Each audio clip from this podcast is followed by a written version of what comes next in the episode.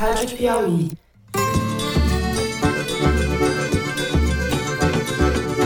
Olá, sejam muito bem-vindos ao Foro de Teresina, o podcast de política da revista Piauí. Eu acho que a direita não pode perder a narrativa de ser favorável a uma reforma tributária, porque senão a reforma tributária acaba sendo aprovada e quem aprovou?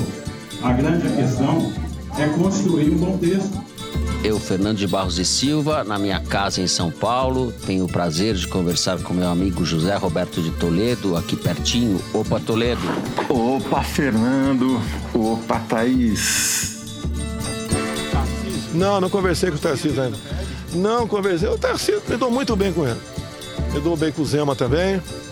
Tá? Não, eu não conversei com o Tarcísio hoje, não. Eu estava tava em Minas. Talvez converse com ele, com mais gente. Thaís Bilenque, também aqui em São Paulo, pertinho. Salve, salve, Thaís. Salve, salve, Fernando Toledo. O Arthur Lira fez o Hospital Veredas e hoje o Hospital Veredas está paralisado com cinco meses de salário atrasado. Vamos, sem mais delongas, aos assuntos da semana.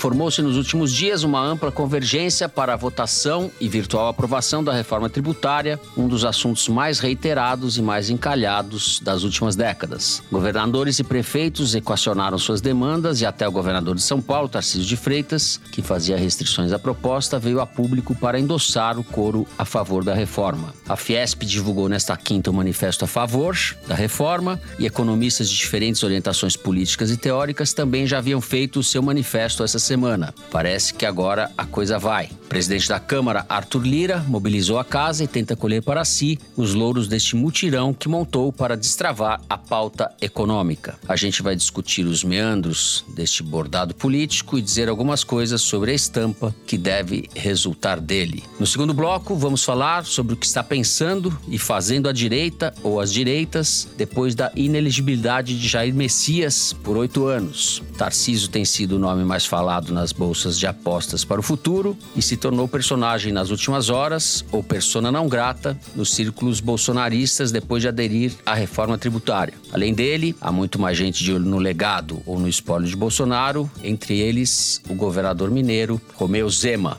No terceiro bloco tem mais Arthur Lira, que passa das páginas políticas para as páginas policiais. Na semana passada já havíamos dedicado a atenção ao escândalo envolvendo os tais kits de robótica comprados a preço de ouro por prefeituras de Alagoas. No início dessa semana, o repórter Breno Pires publicou no site da Piauí uma reportagem mostrando que, desde o afastamento de Dilma Rousseff em 2016, quando o partido de Lira, o PP, assumiu o controle do Ministério da Saúde, cerca de um bilhão de reais, um pouco menos do que isso, em repasses federais, estaduais e municipais, foram enviados para o Hospital Veredas, em Maceió. E desde 2017, só aliados e parentes de Lira administraram a massa de dinheiro destinada ao hospital. O Veredas recebe menos pacientes do que outros hospitais da região, como a Santa Casa de Maceió, e como se não bastasse, a dinheirama repassada à instituição não impediu que funcionários ficassem mais de três meses sem receber salários e que não tenham ainda até hoje recebido o 13º de 2022. Não cheira bem. É isso, vem com a gente.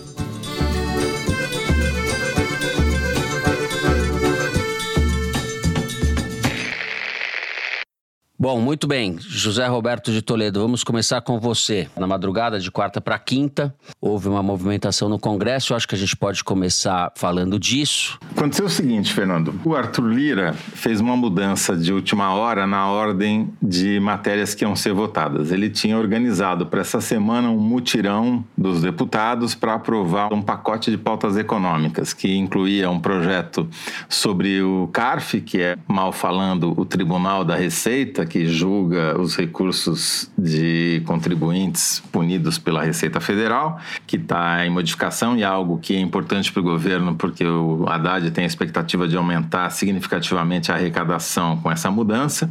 E isso estava em primeiro lugar na pauta e saiu do primeiro lugar porque o Arthur Lira inventou lá uma manobra dizendo que emenda constitucional, que é a reforma tributária, uma emenda constitucional, no caso de votação de emendas, não se aplica a regra do regimento da Câmara que previa que o CARF fosse votado antes. Com isso, o CARF ficou para trás, também a votação do arcabouço fiscal que precisava ser referendada pela Câmara também ficou para trás e entrou na pauta na noite de quarta-feira a votação da reforma tributária. Na verdade, do relatório que o relator apresentou em substituição à proposta de emenda constitucional que está em tramitação desde 2019.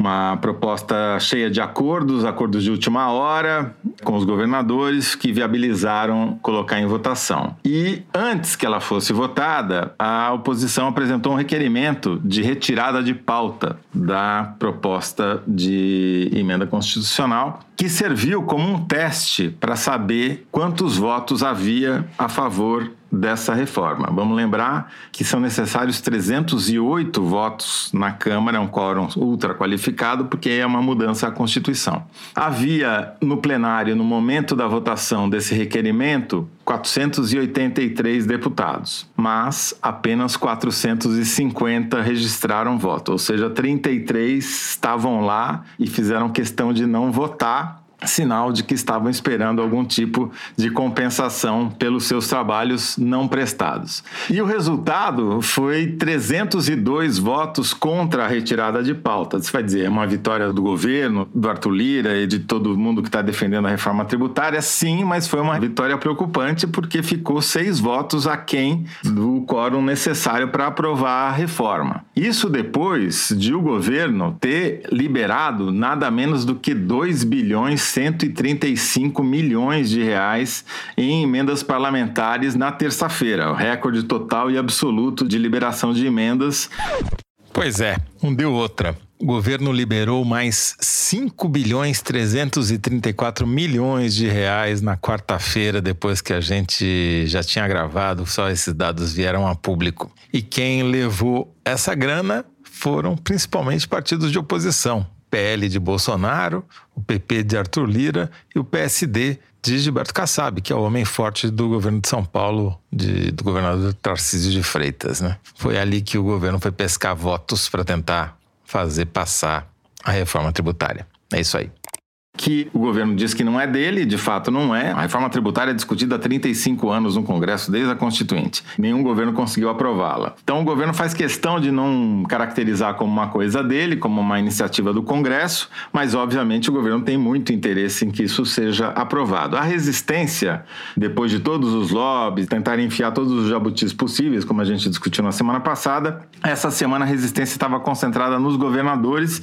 e o mais vocal deles era o governador de São Paulo, Tarcísio de Freitas, porque São Paulo, apesar de ser beneficiado por um lado da reforma, que vai cobrar os impostos no local de consumo e não no local de origem, e como São Paulo tem um maior mercado, tenderia a ter uma arrecadação grande, por outro lado, ele perde tudo aquilo que é cobrado na produção, que São Paulo também é um grande produtor de bens e serviços, e então havia uma desconfiança que São Paulo pudesse perder a arrecadação. Por conta disso, o Tarcísio de Freitas propôs ali uma série de mudanças mudanças, mas no final das contas, aquilo que parecia ser uma oposição ferrenha do Tarcísio de Freitas, ele virou e acabou apoiando a reforma, fez até propaganda para a reforma e saiu com uma frase que vai entrar para a história. E virou depois de fazer uma reunião com o Haddad, que muito espertamente está agindo em silêncio, trabalhando sem aparecer, porque ele sabe com quem ele está lidando. E depois dessa reunião, o Tarcísio fez essa peça de propaganda. Exatamente, você tem toda a razão. O Lula não entrou na negociação, deixou o Haddad fazer isso por ele e o Haddad teve grande sucesso ao convencer o seu ex-adversário na disputa pelo governo de São Paulo a mudar de posição. Qual que é a frase? A frase que vai entrar para a história é que estou 95% de acordo com a reforma tributária. E isso virou objeto de ataques como nunca ele recebeu antes por parte dos bolsonaristas. O desentendimento entre Tarcísio de Freitas e Bolsonaro e os bolsonaristas não parou só nas redes sociais, não. Teve uma reunião nesta quinta-feira, uma reunião do PL, que é para a qual ele foi convidado, e o Tarcísio foi defender a reforma tributária, ou que pelo menos a direita discutisse a reforma tributária durante a reunião, e foi vaiado. Não apenas foi vaiado, como foi interrompido pelo Bolsonaro, que falou que se o PL tivesse unido não aprovaria nada. Né? E segundo o repórter Thales Faria apurou, ele precisou, Tarcísio, sair meio que escoltado da reunião para não correr risco na sua integridade física. É, não vai terminar bem essa relação Tarcísio-Bolsonaro, não.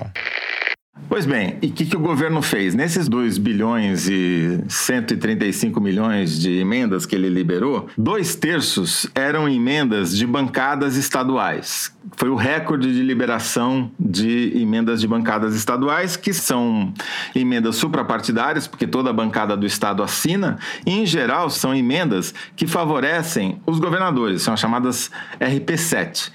E foi para justamente aplacar a ira dos governadores ou consolidar apoios que o governo fez isso. As bancadas que foram mais atendidas em maior valores de recursos nas emendas foram bancadas de alguns estados que já estavam consolidados, como o Piauí e o Maranhão, cujas bancadas estaduais na Câmara votaram pesadamente a favor da reforma nesse primeiro teste na quarta-feira à noite, mas também de estados que estavam majoritariamente contra, como Santa Catarina. Foi um dos dois estados que mais recebeu recursos recursos. Não foi o suficiente, porém, para mudar o voto da bancada de Santa Catarina, cujo governador é Jorginho Melo, do PL, um bolsonarista raiz, que é contra a reforma. Para vocês terem uma ideia, apesar de terem liberado mais de 100 milhões de reais para Santa Catarina, a bancada catarinense, 69% da bancada de Santa Catarina votou pela retirada de pauta da proposta de reforma tributária. Ou seja, não adiantou liberar essa dinheirama toda lá para Santa Catarina, que não mudou o voto dos deputados catarinenses, que é o estado mais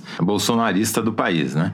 Do ponto de vista do jogo de forças, você tem praticamente praticamente todos os governadores do Norte e Nordeste a favor, alguns governadores do Sul contra, os do Sudeste, eh, a maioria a favor. O único problema de maior resistência estava no bolsonarismo, que fez uma campanha ontem, segundo o levantamento da Arquimedes, bateu recorde o tema de reforma tributária nas redes sociais, em grande parte puxados pelo bolsonarismo que estava fazendo campanha contra e 70% das manifestações foram contrárias e todo o argumento é, é a reforma do PT, vai aumentar imposto, vai aumentar o seu IPVA, coisa de comunista. Esse foi o discurso que até o próprio Bolsonaro, que estava em silêncio, entrou na noite de ontem, começou a falar contra a reforma. Então virou uma coisa bolsonaristas e antibolsonaristas nas redes. Também o levantamento da Palver dos 25 mil grupos públicos de WhatsApp mostrou a mesma coisa, uma mobilização muito grande dos bolsonaristas para pressionar os parlamentares contra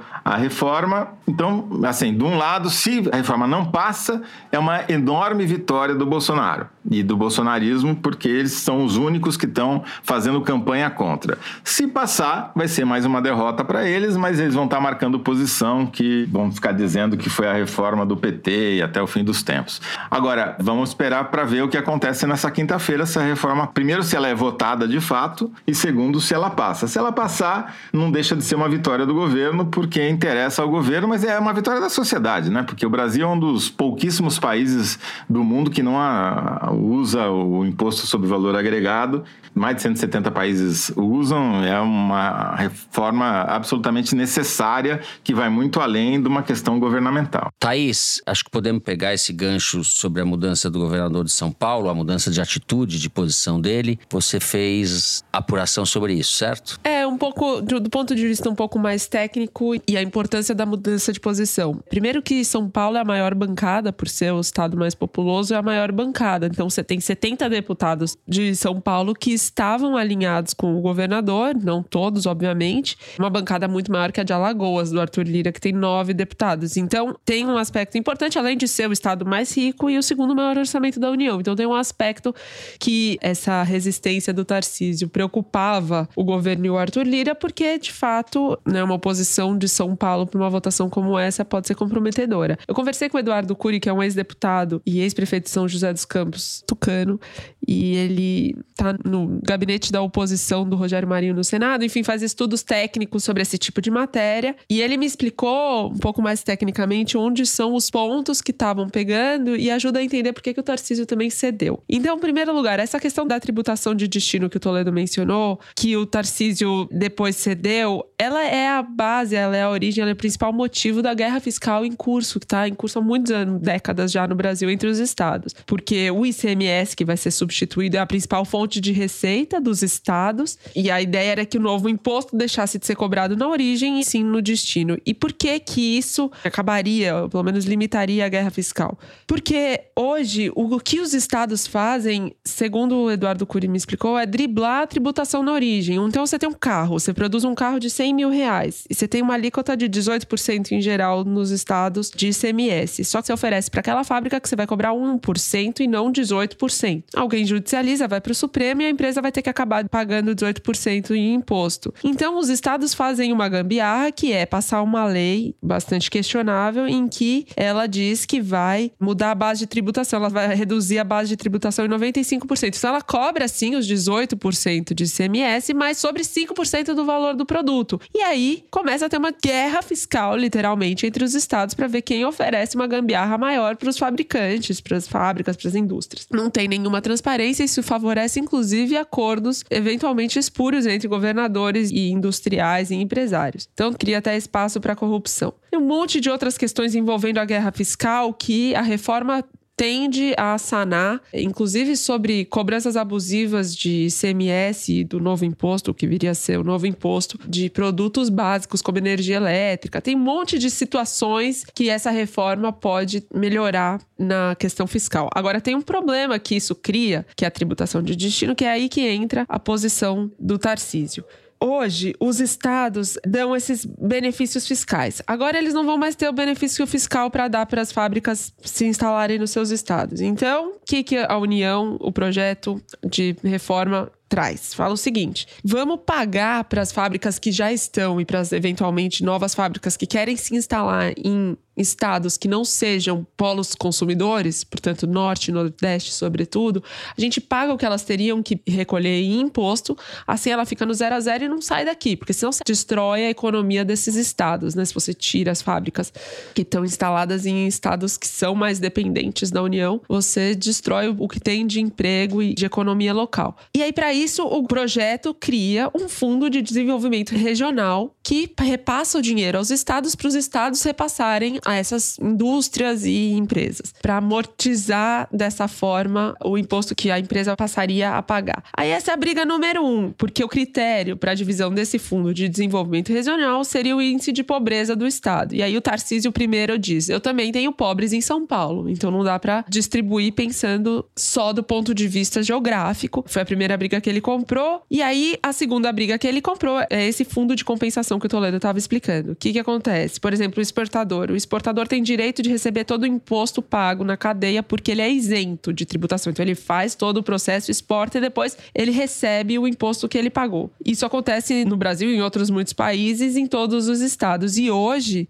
o estado onde aquele exportador está sediado faz essa compensação sozinho. E o que o Tarcísio estava dizendo é que este conselho federativo, que passaria a fazer essa conta e decidir quanto cada estado vai receber depois de um processo de fechar as contas no final do dia, que isso prejudicaria estados exportadores como São Paulo, como Goiás, que também se tornou um estado exportador importante no Brasil. Daí o envolvimento do Caiado, governador de Goiás, nessa discussão, que isso prejudicaria esses estados porque eles queriam manter a autonomia de decidir quanto, como, onde, de que jeito recolher esse imposto e manejar esses impostos que hoje, sendo ICMS, estão no controle da Fazenda Estadual. O argumento é que com a reforma, Brasília teria mais poder. E por que Brasília? Porque nesse conselho você tem a representação de todos os estados e todos os entes da federação, que numericamente, se você somar os estados mais dependentes, menos produtores, menos exportadores, eles vão ter sempre maioria em relação aos estados mais ricos, como esses que eu citei. Então eles acabariam perdendo na disputa de poder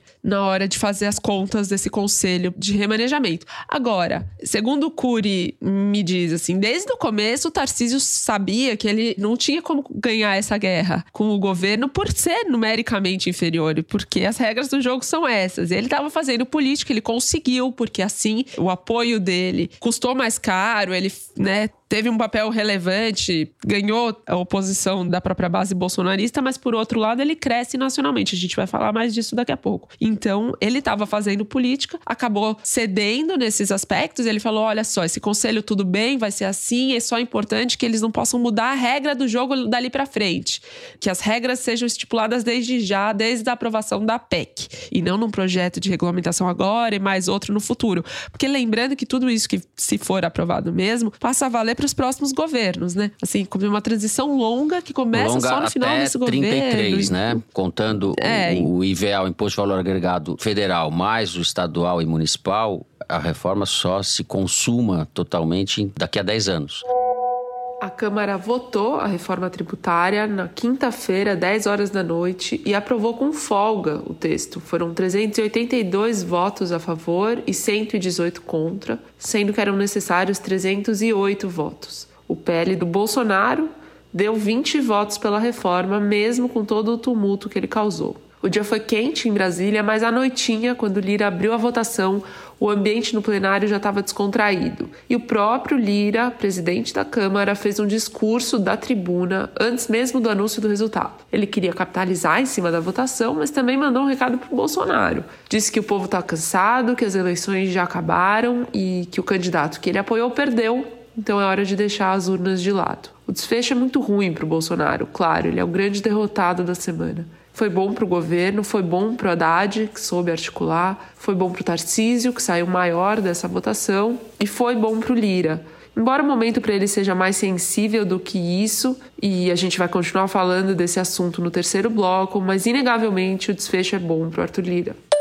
Tá certo. A atuação do Arthur Lira, evidentemente, foi decisiva e ele está tentando faturar esse processo todo. Está sendo tratado como estadista ao longo da semana por toda a imprensa. Na segunda-feira, a Globo News acompanhou ele andando pelos gabinetes, cumprimentando as pessoas, indo pelo cafezinho, a super semana, etc., destravar a pauta econômica. O Lira, que está enrolado com investigações da Polícia Federal, está tentando, digamos assim, criar uma agenda e criar um, um clima, um ambiente que seja favorável a ele, a ele uma certa colchão de credibilidade, né, que ele está perdendo. Então a gente encerra o primeiro bloco do programa. Vamos falar no segundo bloco sobre as consequências dessa mudança de posição do Tarciso em relação ao bolsonarismo e falar do espólio ou do legado de Bolsonaro que está sendo disputado por várias pessoas para 26. A gente já volta depois do intervalo.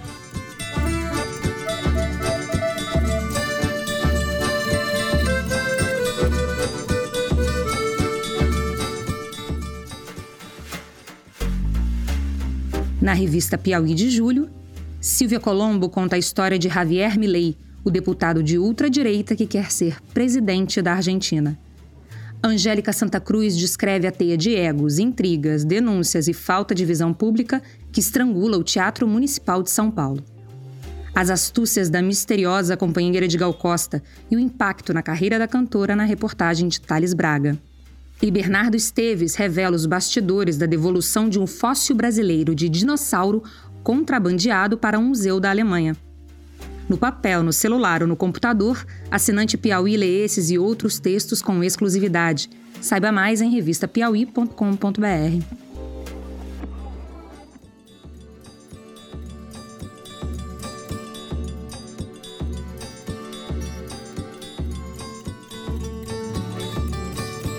Muito bem, Zé. A gente falou da posição do governador de São Paulo na reforma tributária. Isso tem consequências, ou teve, já está tendo consequências políticas. Já é um capítulo que vai se montando aí para o longo xadrez até 2026. Como é que você está vendo isso?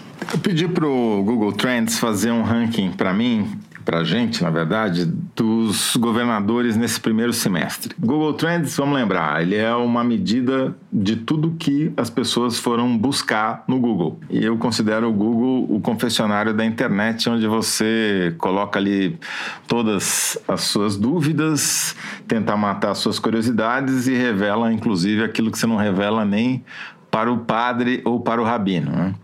O que, que a gente. Sobretudo viu? para o padre e para o rabino, né? Sobretudo para o confessionário, exatamente. Bom, o Tarcísio de Freitas apareceu disparado em primeiro lugar como governador que mais recebeu buscas, que mais provocou curiosidade nas pessoas. 34% de todas as buscas feitas na internet sobre governadores ao longo desse primeiro semestre foram sobre Tarcísio de Freitas, uma em cada três. O segundo colocado ficou empatado ali o Ibanês Rocha com 13% e o Romeu Zema com 12%. O Ibanês Rocha, obviamente, pelos motivos errados, já que ele só foi lembrado porque foi afastado por conta do 8 de janeiro. E o Zema, que é um dos candidatos a ser um dos herdeiros do bolsonarismo, é governador de Minas Gerais, um dos estados mais populosos do país, o segundo mais populoso, então era meio esperado. Aí eu pedi para o Google Trends fazer um outro ranking de como está a projeção desses governadores fora dos seus estados, porque obviamente esse ranking está refletindo a população e a quantidade de pessoas que moram em cada um dos seus estados. E os dois estados que têm os, as populações mais numerosas acabaram liderando o ranking. Então pedi para eles fazerem um ranking do número de buscas feitas por todos os governadores fora dos seus estados, pela população dos outros 26 unidades da federação. E esse ranking revelou a mesma coisa. O governador com a maior projeção fora do seu estado é também o Tarcísio de Freitas. Ele marcou 29 nesse índice contra 10 do Zema, ou seja, três vezes mais do que o Zema. Então, a conclusão a que eu chego é que num primeiro momento, o Tarcísio sai de um patamar muito superior ao do Zema para se tornar eventual presidenciável em 2026. Claro que nós estamos falando de um cenário que está três anos e meio de acontecer, né? Então, muita água vai rolar. Mas a largada do Tarcísio foi muito mais forte, foi três vezes mais forte do que a largada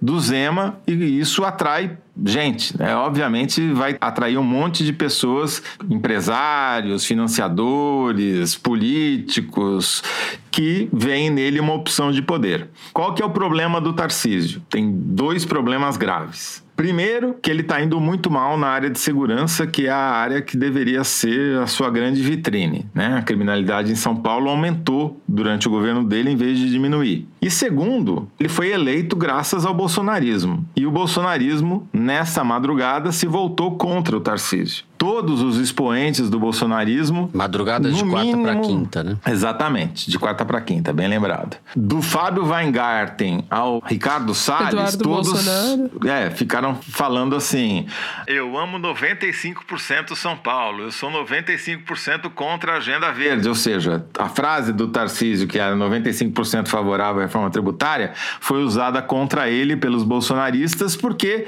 ele, entre o bolsonarismo e o caçabismo, Vamos lembrar que o homem forte do governo de São Paulo é o Kassab, ex-prefeito, dono do PSD e eminência parda do governo paulista. Ele ficou com o caçabismo. Fechou um acordo com o governo federal para apoiar a reforma e se voltou contra os bolsonaristas. Qual o impacto que isso vai ter ao longo do tempo é difícil saber. Essa foi uma reação imediata porque ele foi de encontro à orientação do Bolsonaro, que foi para a rede pessoalmente advogar contra a reforma tributária. O apoio dele causou o maior confronto entre os dois desde que ele virou ministro do Bolsonaro e depois candidato do Bolsonaro em São Paulo e opção ao bolsonarismo para 2026. Né? Então, o resumo da ópera para mim é o Tarcísio é, de longe, o governador mais bem colocado para 2026, porém tem um cisma dentro do bolsonarismo provocado pela reforma tributária que Claramente é um problema que vai se repetir ao longo do tempo, daqui até a eleição, mas ele pode ser a única opção que os bolsonaristas têm para votar. Né? Você não vota no candidato ideal, você vota no candidato que está na urna. E pode ser que não tenha nenhum candidato melhor aos olhos dos bolsonaristas em 2026, além do Tarcísio. Né? Bom, o Bolsonaro dizia na campanha Tarcísio é 10, né? Agora ele é Tarcísio é 9,5. Mas... No mínimo. Ou no máximo, Thaís, aliás. O governador Romeu Zema, que corre por fora, está na sua mira. É, ele corre não, né? Ele faz uma, uma caminhada, assim, bem leve. A questão do Zema, uma das questões, vou falar um pouco sobre as movimentações dele para se viabilizar nesse cenário, é que ele não compra essas brigas nacionais, ele não se posiciona como um líder nacional. Então, por exemplo, a reforma tributária com o desgaste ou eventualmente até os louros que podem render politicamente, como Toledo falou, ele basicamente lavou as mãos. O Zema, no começo, eu ouvi essa semana de um político paulista. Ele é piada no mundo político, como dizem os mineiros, inclusive os próprios, próprio entorno do Zema, ele sofre do preconceito de ser jeca. Tem esse jeito que passa o café, que pega fruta na árvore, esse jeitinho que em Minas Gerais funcionou. Ele foi eleito duas vezes e reeleito em primeiro turno ano passado, mas nacionalmente não é um caminho fácil que ele pode trilhar, mas que ele quer. Quer também porque, segundo o estado mais populoso do Brasil, já está em segundo mandato, não tem outras pretensões de disputar Senado, não quer, pelo menos até agora, não tem dado sinais de que quer seguir uma carreira política tradicional, ele quer ser presidente da República. Então, ele também precisa se viabilizar para isso, pode usar esse racha bolsonarista para se beneficiar. Ele deu uma escorregada recentemente, logo depois que o Bolsonaro foi condenado pelo TSE, publicou uma frase atribuída ao Mussolini, né? Ao fascista italiano. E depois teve que remendar a nota e tal. A questão é que o próprio Bolsonaro e o Zema não têm uma relação pessoal muito azeitada. Eles não se dão mal, mas tão pouco se dão bem. Eles não têm afinidade, eles não têm assunto, assim, que aflore espontaneamente. Então, é a aliança que eles já afirmaram em alguns momentos, que foram pontuais, elas são de conveniência para ambos. E isso ficou muito claro na eleição passada, porque o Zema, no primeiro turno, não apoiou o Bolsonaro, ficou no muro, porque ele sabia que tinha votos do Lula que cairiam para ele em Minas.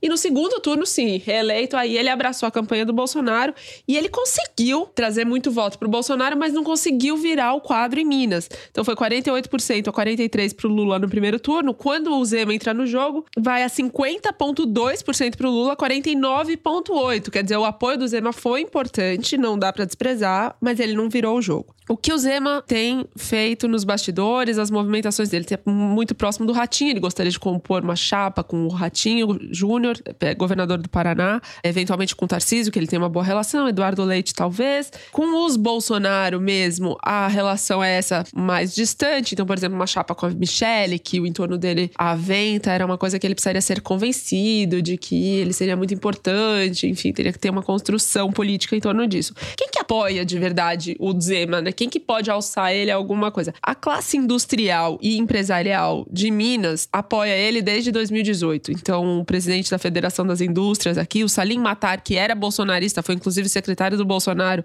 ex-presidente da Localiza, é um forte aliado. Tarado, bolsonarista tarado. Do, da do desestatização. Mercado, é. Ele é, inclusive, consultor do Zema e tal. E o Rubens Menin, que é dono da MRV Engenharia, da CNN, da Rádio Tatiaia, do Banco Inter, um mega empresário mineiro também apoia o Zema, mas ele não tem apoio político sólido. Então, o Pacheco, presidente do Senado, não está no grupo dele. E também Minas Gerais perdeu um pouco da articulação nacional, né? O Aécio Neves saiu de cena, o Anastasia saiu de cena, ficou um pouco sem esse lugar. Então, o Zema é um pouco solitário no ambiente nacional e não mostra tanto apetite assim, não tem mostrado. E o Zema tem um problema em casa que é um governador do novo que defende o Estado enxuto, que defende o Estado liberal, mas que não aprovou nenhuma privatização no seu primeiro mandato. O que ele próprio diz em entrevista é que a grande entrega dele no primeiro mandato foi pagar salário em dia, porque Minas Gerais estava quebrada pelo PT. Ele tem um adversário que já virou quase folclórico, que é o Pimentel, porque o Pimentel já saiu da política, não tá no dia a dia da política, ele continua sendo o adversário principal do Zema, e o Zema ainda não tem uma grande entrega, ele precisa disso para poder começar a se viabilizar para 2026, além de todas essas outras questões que estão em volta dele. Agora, ele pode ser muito conveniente para o Bolsonaro, como foi em outras ocasiões, e pode ser que forme-se mais uma vez uma aliança de conveniência. Eu diria que ele tem mais dois problemas. Um, que ele não tem partido, né? É um novo, é um arremedo de partido que vai acabar, vai ter um fim melancólico como merece. E dois, além de não ter uma projeção nacional muito pequena, ele, como você disse, ele é conhecido pelas gafes, né? As buscas associadas ao Zema que mais cresceram nos últimos tempos. Adélia Prado, porque ele não sabia quem era Adélia Prado, falou isso publicamente, né, escritora. Ele deu um aumento de quase 300% para o próprio salário e não deu aumento para os servidores públicos em 2023. Então, as buscas que há ainda são negativas, né? Enfim, não vejo o Zema como uma real opção de poder, salvo haja uma revolução política no país daqui até a eleição. Uhum. É, estamos especulando. Eu, sinceramente, não vejo atributos em nenhum dessas figuras que as considero muito tecnocráticas, muito sem apelo. Todas as qualidades políticas do Bolsonaro, qualidades no sentido não de coisas virtuosas, mas de atributos, patriotismo, fervor religioso, armas, boçalidade, etc. Todas essas coisas que o Bolsonaro tem, não vejo nesses caras e eles estão muito mais perto nesse sentido da terceira via, no sentido da, da falta de interesse político. Eles não comovem ninguém. É claro que pode, pode viabilizar, sendo um tecnocrata tal, mas se eu fosse o Lula, ou mesmo o Haddad, torceria para que o adversário fosse um desses dois brasileiros. A gente encerra o segundo bloco do programa. Vamos, sem intervalo, direto para o número da semana. É isso, direção? Que é o número tirado da sessão Igualdades, publicada semanalmente no site da Piauí. Diga lá, Mari. Fernando, o número da semana é 203 milhões e 100 mil.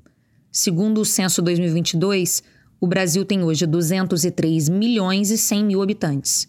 Isso significa que em 12 anos, desde o último censo, o Brasil ganhou 12 milhões e 300 mil novas pessoas, o equivalente a uma São Paulo. Mas ainda assim, o censo revela que a taxa de aumento anual da população caiu de 1,2% entre 2000 e 2010 para 0,5% entre 2010 e 2022. O Rio de Janeiro, por exemplo, foi uma das nove capitais que viu diminuir o seu número de habitantes. O Igualdades dessa semana faz um raio-x nos dados do censo. Além de ter essa queda populacional, que é essa desaceleração, ela já existia, né? ela já vinha acontecendo há bastante tempo, só que ela está se acelerando. A desaceleração é bastante pronunciada. E tem uma reorganização da população dentro do território. Né? Além de você ter algumas regiões crescendo e outras perdendo proporcionalmente importância, quer dizer, o norte ganhando importância, o centro-oeste ganhando importância, o nordeste diminuindo o seu peso, por exemplo, você tem uma reespecialização. Então, grandes cidades, por exemplo, como Salvador e Rio de Janeiro, perderam população, tem menos habitantes hoje do que tinham 12 anos atrás, também as pequenas cidades, a maioria delas perdeu população e as cidades médias é que acabaram ganhando. Para mim, o maior exemplo é Sorocaba, que ganhou mais de 100 mil habitantes, mais ou menos tanto quanto o Rio de Janeiro perdeu. Bom, Encerramos assim o número da semana. Vamos para um rápido intervalo. No terceiro bloco, vamos falar das encrencas de Arthur Lira, que não param de se acumular. Já voltamos.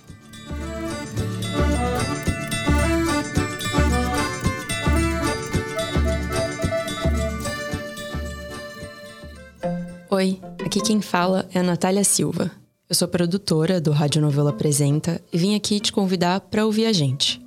Toda quinta-feira tem episódio te esperando com histórias que você nem sabia que precisava ouvir. No episódio dessa semana, a gente fala sobre Jornadas do Herói. Uma das histórias sou eu quem conto. Sobre um dia em que um amigo meu tomou uma decisão impulsiva e acabou ilhado no meio de uma das vias mais movimentadas de São Paulo. A segunda história não sai da minha cabeça desde que eu ouvi pela primeira vez. Ela mostra como o Brasil cria heróis involuntários.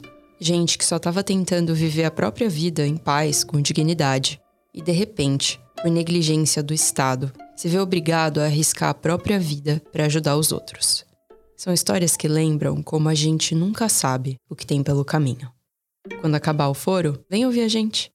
Rádio Novelo apresenta. Toda quinta, um novo episódio.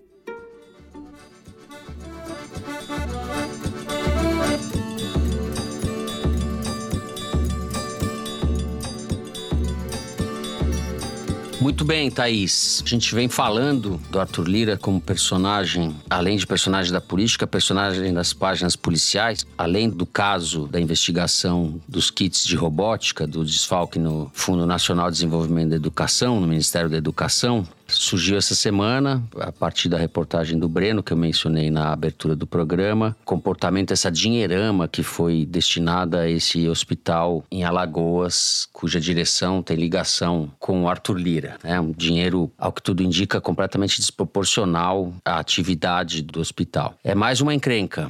Não sei se vai acontecer alguma coisa. Mas já tem um efeito que é o enfraquecimento político dele que vai se somando. Quer dizer, não é um bom momento e quanto mais denúncia sai, mas ele se fragiliza. E o Lula deu uma demonstração muito clara desse enfraquecimento essa semana. Os dois, Lira e Lula, têm esse baile para ver né, quem dita o ritmo, quem tá por cima. E, e esse último lance dessa semana foi mais uma demonstração e o Lula tem conseguido fazer isso seguidamente de força em relação ao Arthur Lira. O que, que aconteceu? O Ministério da Saúde é o maior orçamento da esplanada, junto com a educação, quase 200 bilhões de reais de orçamento. Foi um feudo do PP, partido do Lira, durante o governo Temer. Durante o governo Bolsonaro, deixou de ser o ministro do PP, né? Depois aqueles outros generais e militares ali. Mas ele manteve, né? O Bolsonaro manteve indicados do PP em, em secretarias vitais. Então, é uma pasta da cobiça do Centrão, de modo geral, e que voltou a ser alvo de ataque especulativo recentemente, né? Desde a tramitação da medida provisória provisória da esplanada que o Centrão dá o recado para o Lula, para o governo, de que quer de volta o Ministério da Saúde. E aí, então, a ministra da Saúde, Nízia Trindade, que foi presidente da Fiocruz, é um nome técnico, não é da política, estava sendo muito pressionada a fazer política, a receber deputado, liberar emenda. Ela estava tentando fazer essa movimentação. E essa semana, na quarta-feira, agora, o Lula participou de uma cerimônia ao lado dela e deu um apoio formal e contundente, elogiando ela, inclusive dizendo que ela é a melhor das ministras da saúde que ele já teve em todos os seus governos. E aí falou que ele queria mesmo falar, toda a cerimônia era só para falar essa frase, que foi o ministério da saúde é do Lula e, e, fica o ministro até quando eu quiser. Ele está dizendo, eu não vou entregar o Ministério da Saúde para o Centrão. Esse mau momento do Lira repercute inclusive na base de deputados dele, que começam a plantar nota, dizendo que ele só privilegia a si mesmo e ao seu reduto eleitoral na distribuição de emendas. Então saiu uma nota na Veja falando que o próprio Ministério da Saúde teve um recente aporte de emenda e foi totalmente desproporcional na distribuição do que foi para pessoas. E o governo, como a gente falou no programa passado, trabalha silenciosamente em cima desse enfraquecimento do Lira, favorecendo o canal direto com deputados da base dele. Então, por isso também que a reforma tributária é importante para o Lira, porque seria uma vitória para ele, já que o Haddad recuou estrategicamente para não aparecer na linha de frente dessa medida. Para o Lira era importante para poder reafirmar algum poder no momento de fragilidade. Essa história do Arthur Lira, que o Breno Pires revelou na Piauí, aliás, não foi só ele, né? Ele assina a matéria junto com a Alice Maciel, é muito emblemática por vários motivos, inclusive de ordem irônica. Primeiro que, apesar do nome oficial ser Hospital Veredas, ele é conhecido como Hospital do Açúcar, né? Oficialmente porque foi criado pelos usineiros, mas na prática hoje em dia porque ele é doce para os políticos que o subsidiam. Ele recebeu quase um bilhão de reais desde 2016 das três instâncias de governo, tanto a maior parte do município de Maceió, mas também do governo estadual e do governo federal. O detalhe é que ele atendeu nos últimos anos uma fração do número de pacientes que foram atendidos, por exemplo, pela Santa Casa de Alagoas, que recebeu muito menos verba do que ele. Então, é no mínimo estranho um hospital receber quase um bilhão de reais, atender proporcionalmente muito menos gente e não pagar salário, está atolado em dívidas do mesmo jeito, quer dizer, é um sumidouro de dinheiro público, por isso que eu digo que ele é doce, doce para quem o patrocina, né? E amargo para o resto da população alagoana. Agora, tirando esse fato em si, me chamou a atenção nos últimos tempos a estratégia do Lira de tentar sair do noticiário negativo que se abateu sobre ele com as investigações da Polícia Federal, a história do, do kit de robótica, agora essa história do hospital, tentando tomar protagonismo na votação do pacote econômico, primeiro do arcabouço fiscal e agora da reforma tributária. E nos bastidores, operando, o segundo reportagem que saiu hoje na Folha de São Paulo, para criar férias estendidas para os parlamentares. Em tese, a Câmara e o Senado só podem sair de férias ou entrar em recesso, como eles dizem, depois de aprovar a lei de diretrizes orçamentárias coisa que não vai acontecer. Né? Já não aconteceu antes do final do primeiro trimestre e não vai acontecer antes deles saírem em férias. Então, eles vão fazer um recesso branco ou seja, oficialmente eles estão trabalhando, mas ninguém vai aparecer lá em Brasília. E tem uma matéria hoje na Folha dizendo que o Lira está com pressa de antecipar esse feriado branco porque ele quer ir participar do Cruzeiro do Safadão. Que o Wesley Safadão fretou lá um transatlântico que sai de Miami vai até as Bahamas, para a Ilha do Safadão. Ele vai fazer shows junto com um monte de outros artistas brasileiros e que supostamente o Arthur Lira faria parte da comitiva que vai lá. Como é que chama os adeptos do Safadão? São os safadinhos, safados, safadetes? Enfim, safadetes talvez, né? Safado pode dar uma outra conotação. Tal. Então, não se sabe. A assessoria do Lira não confirmou para a reportagem que ele vai ser um dos safadetes lá, mas enfim, seria apropriado até, né? Você deixar de trabalhar em Brasília, deixar de aprovar as coisas que precisam ser aprovadas para ir ouvir o Wesley Safadão nas Bahamas, né? É muito Brasil isso daí, né? Não tenho adjetivos para qualificar. O problema Você... dessa gente é que é, é, é, tão didático que não dá nem graça, não dá nem para fazer piada com esse nome, Wesley Safadão. Que piada você vai fazer? Vai para as Ilhas Virgens com Wesley Safadão? Seria melhor, Fernando. Você tem toda a razão. Devia ser nas Ilhas Virgens e não nas Bahamas, esse cruzeiro do Safadão, né? Mas quem gosta das Ilhas Virgens é o Paulo Guedes, que, aliás, voltou ao noticiário depois de ficar seis meses aí de resguardo pela legislação, vai criar um curso, um MBA. O que será esse MBA dele? Estou pensando seriamente em fazer. Eu queria era estar tá nesse cruzeiro do Safadão, né? Porque vai ser uma coisa assim. Podia mandar Bom, a Thaís Bilenque como enviada especial ao Cruzeiro ver, do é. Safadão. Quando... Eu, eu aceito a missão com gosto. Vai lá, Thaís. Adoraria. Que ele vai voltar, obviamente, energizado por tanta safadeza, né? Mas eu acho que ele está num momento ruim, que tende a piorar, porque depois que aprovar essa pauta econômica mais emergencial, ele perde capital político para chantagear o governo, está em baixa, as investigações continuam, cada semana aparece uma nova. Não vejo, posso estar muito enganado e sendo otimista, aliás, tenho sido acusado de otimismo repetidas vezes nesse programa, né? mas não sei, acho que já esteve melhor o Arthur Lira e tende a piorar.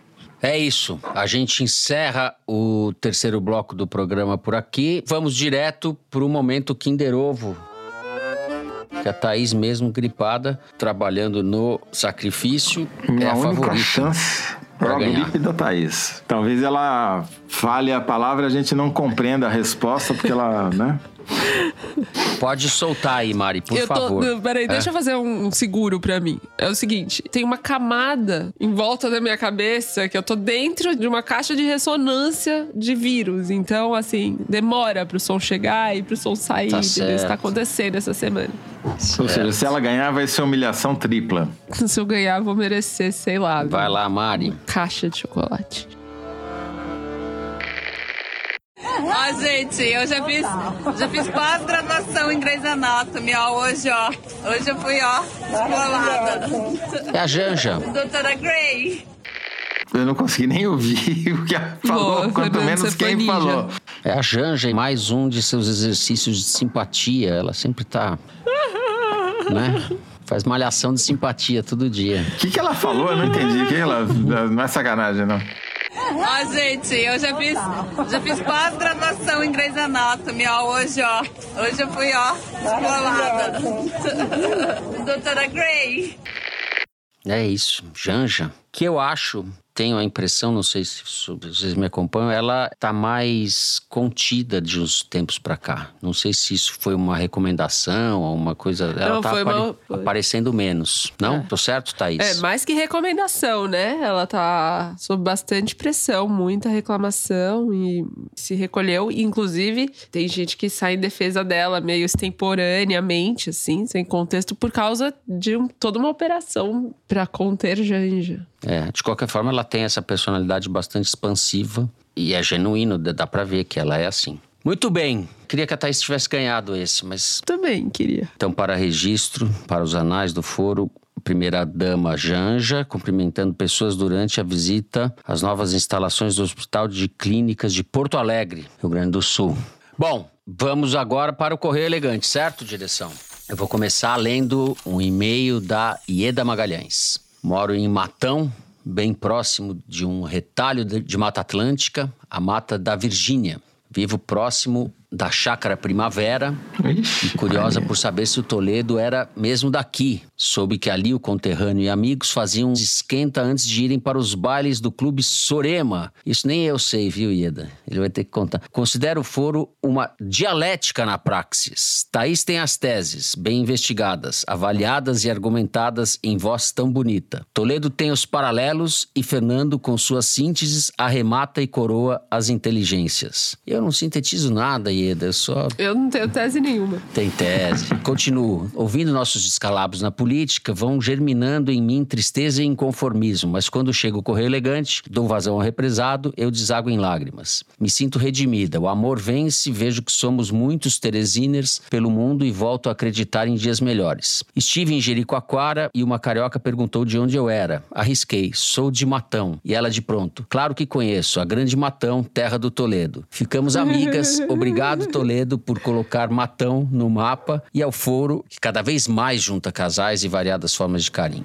É isso. Oh, sensacional, Ieda. Você fez uma boa investigação aí, Matão, viu? De fato, eu passei minha infância na Chácara Primavera, que não existe mais, virou cidade. Só que os esquentas não eram aí. O baile era na Sorema, mas os esquentas eram no porão do Caliguer. Vai descobrir onde é que ficava. Assim.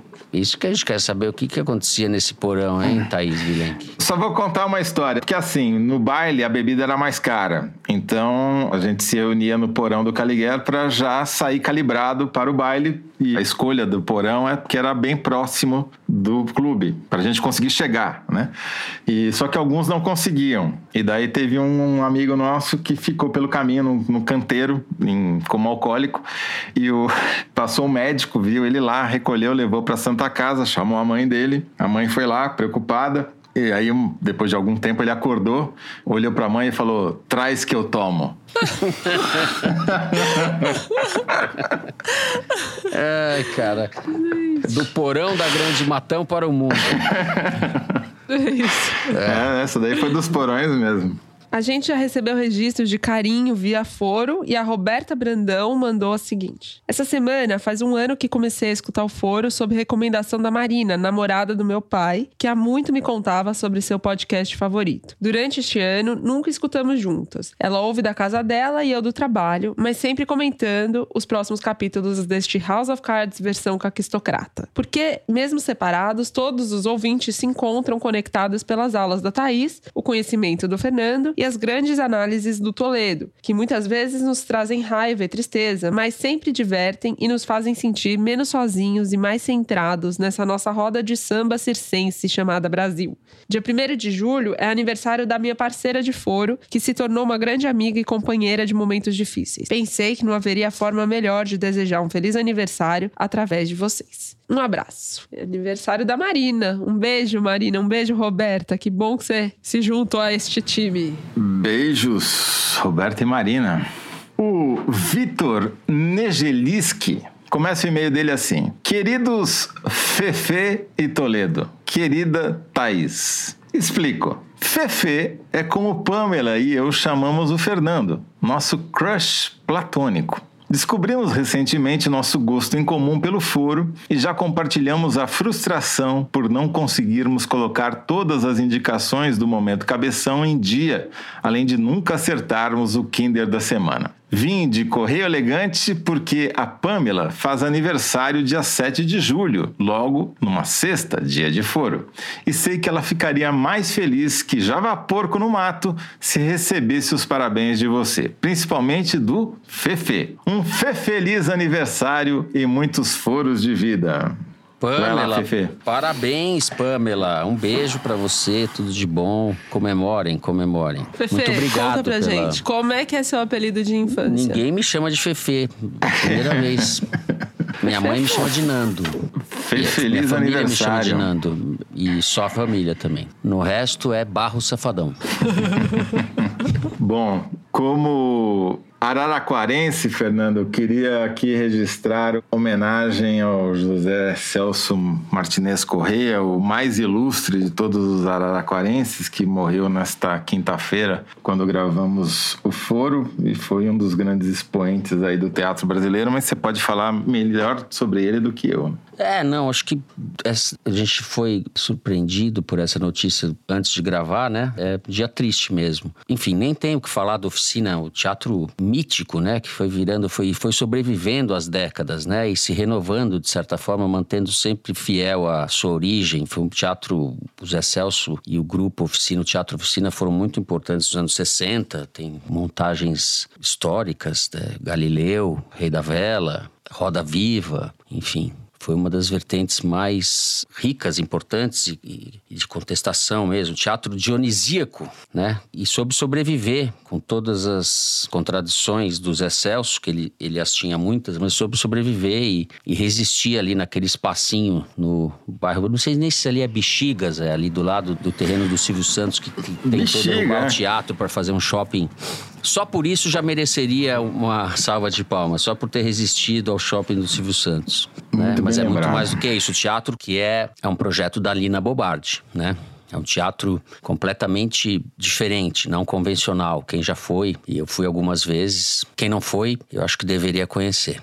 Bom, a gente vai encerrando assim o programa de hoje. Se você gostou, não deixa de seguir, dar five stars, fazer seus comentários no Spotify. Pode também seguir a gente no Apple Podcast, na Amazon Music, favoritar na Deezer, se inscrever no Google Podcast, no Castbox ou no YouTube. Foro de Teresina é uma produção da Rádio Novelo para a revista Piauí, com a coordenação geral da Evelyn Argenta. A direção é da Mari Faria, a produção da Maria Júlia Vieira. O apoio de produção é da Bárbara Rubira, a edição da Evelyn Argenta e do Tiago Picado. A finalização e a mixagem são do Luiz Rodrigues e do João Jabassi, do Pipoca Sound. Jabassi, que é também o intérprete da nossa melodia tema, composta por Vânia Salles e Beto Boreno. A coordenação digital é feita pela Bia Ribeiro, a checagem é da Marcela Ramos e a ilustração no site do Fernando Carval. O foro foi gravado nas nossas casas. Eu me despeço dos meus amigos José Roberto de Toledo. Tchau, Toledo. Tchau, Fefe. Tchau. É, a Mari faz as cartas, a minha carta elogiando o Toledo, a carta do Toledo me elogiando. É um correio elegante que ela. É um correio é um elegante, meta exato. correio elegante que ela faz. Thaís, dessa você ficou fora, viu? Terceiro excluído. Ah, não, mas Sal, você tem ficou uma- fora. Tá ótimo. Não, mas tem uma coisa me pra deixa incluir. fora. Me deixa fora dela. Mas tem uma coisa pra incluir, Thaís, É. aqui, que depois do programa da semana passada, pipocaram pedidos para a Thaís cantar Marshmallow Now depois do Foro de Teresina A gente, de- da semana é, a passada. gente vai deixar essa pausa, Thaís tá em trégua, tá rodeada de vírus.